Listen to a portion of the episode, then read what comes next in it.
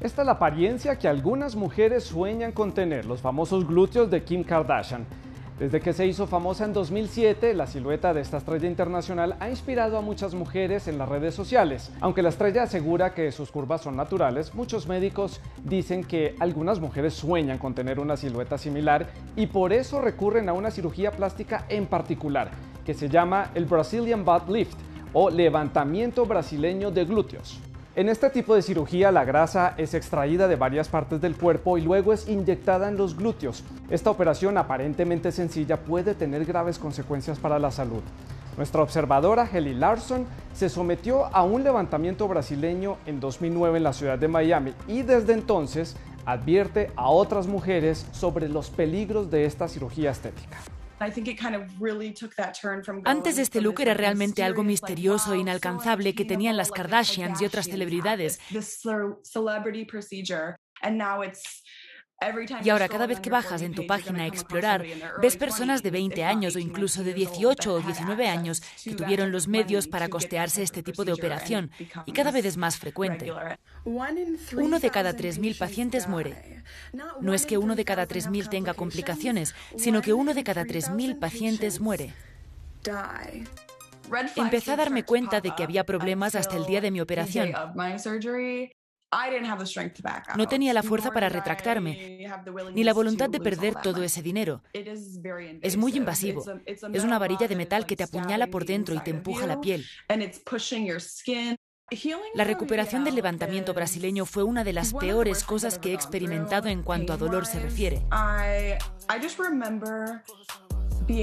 Recuerdo que estaba muy enfadada conmigo misma por someterme a tanto dolor por la apariencia física. Kelly Larson pagó 10 mil dólares por su operación. No le ocurrió nada grave, pero aún así tuvo dolores corporales durante un año y dice haber quedado muy decepcionada con los resultados. A diferencia de Larson, muchas mujeres van a países como República Dominicana, México o Turquía, donde la cirugía es menos costosa pero los cirujanos no están calificados y hay pocos cuidados posoperatorios.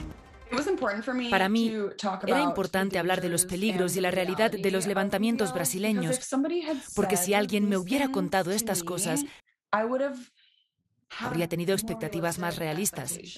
Los levantamientos brasileños no te dan un cuerpo de Instagram porque los cuerpos de Instagram no existen. Instagram me hizo querer cambiar mi cuerpo, me hizo sentirme mal conmigo misma y compararme todo el día con las imágenes retocadas en Internet.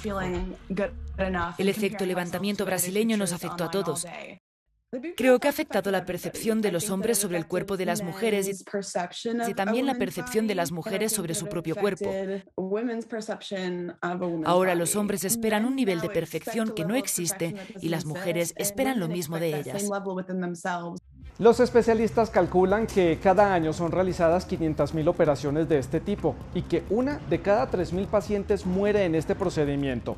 Esto la convierte en la cirugía estética más mortal del mundo. Ya sea a través de Zoom o si se ven con alguien cara a cara, tienen que hacerlo en Maori. Sony Natai trabaja como consultor para empresas y utiliza TikTok para enseñar el terreo maorí, que es la lengua indígena de los maoríes de Nueva Zelanda. Sony forma parte de una comunidad que cada vez es más numerosa y que utiliza las redes sociales para promover la lengua y la cultura de este pueblo ancestral.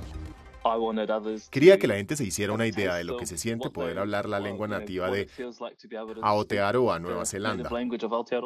¿Quieren saber cómo firmar sus correos electrónicos en Tereo Maori?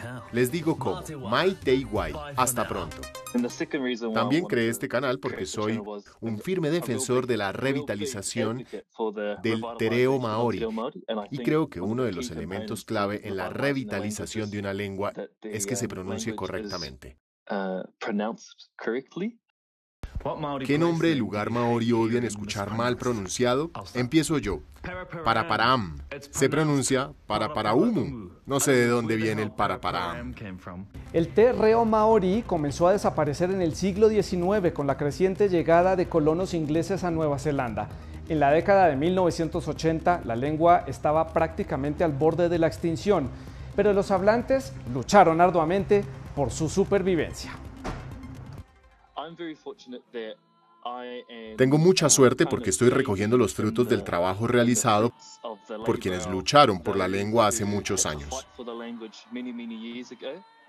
¿Sabían que Rotorua significa segundo lago? Yo les digo por qué. A medida que nos hacemos más conscientes de lo que significa ser neozelandeses y de lo que significa vivir aquí, en Aotearoa, Nueva Zelanda, nos vamos dando cuenta de que para entender nuestro país, su belleza y sus maravillas, también tenemos que entender la lengua autóctona. Creo que los neozelandeses son cada vez más conscientes de esto. En la actualidad, alrededor del 25% de la población maorí de Nueva Zelanda habla el terreo maorí a nivel intermedio. Solo el 9% lo habla con fluidez.